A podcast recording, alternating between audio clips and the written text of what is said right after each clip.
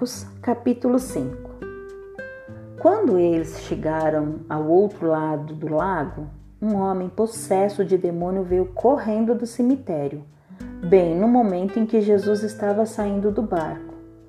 Este homem morava entre os túmulos e tinha tal força que sempre que era preso com algemas e correntes, como muitas vezes aconteceu, quebrava as algemas dos pulsos, despedaçava as correntes e ia embora. Ninguém tinha força suficiente para dominá-lo. O dia inteiro e pela noite adentro, ele vagava entre os túmulos e nos montes desertos, gritando e cortando-se com pedaços agudos de pedra. Quando Jesus ainda estava longe na água, o homem o viu e correu ao seu encontro, prostrando-se diante dele. Então Jesus falou ao demônio que estava no homem e disse: Saia, espírito mau! Ele deu um grito terrível e clamou: O que vai fazer comigo, Jesus, filho do Deus Altíssimo? Pelo amor de Deus, não me maltrate! Qual é o seu nome? perguntou Jesus. E o demônio respondeu: Legião, porque há muitos de nós aqui neste homem. Então os demônios suplicavam-lhe com insistência que não os mandasse a alguma terra distante. Ora, aconteceu que havia uma grande quantidade de porcos ali por perto, no monte acima do lago.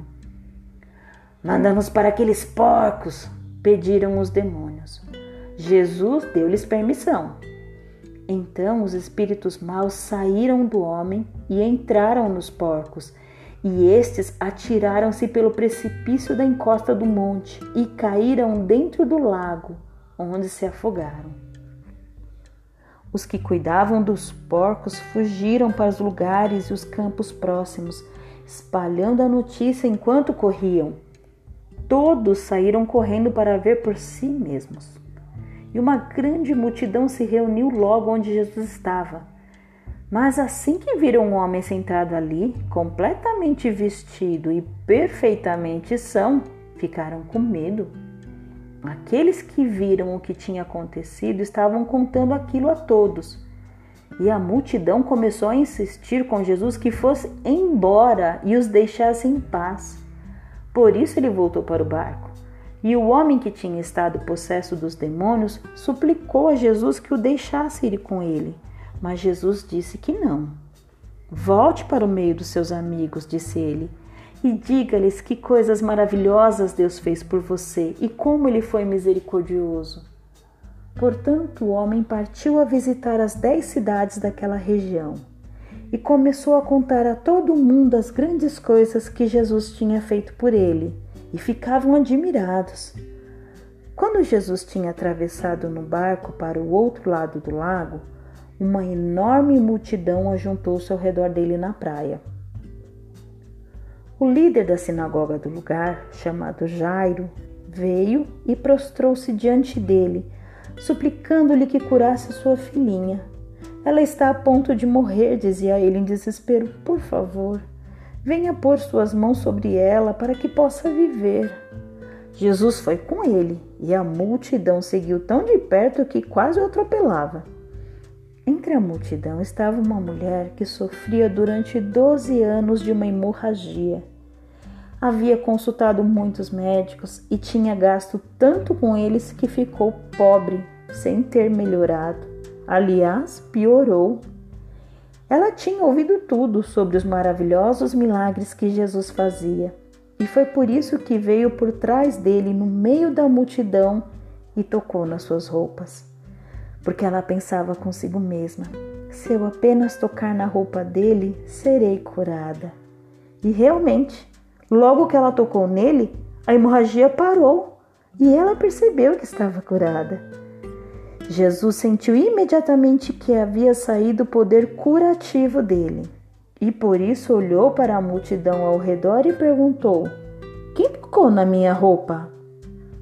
Os discípulos dele disseram-lhe: esta multidão toda está apertando em volta do Senhor e ainda pergunta quem o tocou. Porém, ele continuou olhando para ver quem tinha feito aquilo. Então a mulher, amedrontada e tremendo ao compreender o que havia acontecido a ela, veio, caiu aos pés dele e contou-lhe o que ela havia feito. Ele disse-lhe: Filha, a sua fé fez você ficar boa. Vá em paz, curada da sua doença. Enquanto Jesus ainda estava falando com ela, chegaram mensageiros da casa de Jairo com a notícia de que a filha dele tinha morrido e não havia mais necessidade de Jesus ir lá. Porém, Jesus não fez caso dos comentários deles e disse a Jairo: Não tenha medo, apenas confie em mim. Então Jesus fez a multidão parar e não deixou ninguém ir com ele à casa de Jairo, a não ser Pedro, Tiago e João. Quando chegaram, Jesus viu que tudo estava numa grande confusão, com choro e muita lamentação. Ele entrou e falou ao povo: Por que todo este choro e este alvoroço? A criança não morreu, está apenas dormindo. Riram-se dele com zombaria, mas ele mandou todos saírem. E tomando o pai e a mãe da criança e seus três discípulos, entrou no quarto onde ela estava deitada. Segurando a menina pela mão, ele disse: Levante-se, menina. Tinha ela 12 anos de idade. Ela saltou e começou a andar. Os pais ficaram muito espantados. Jesus os proibiu de contar o que tinha acontecido e mandou-lhes dar alguma coisa para ela comer.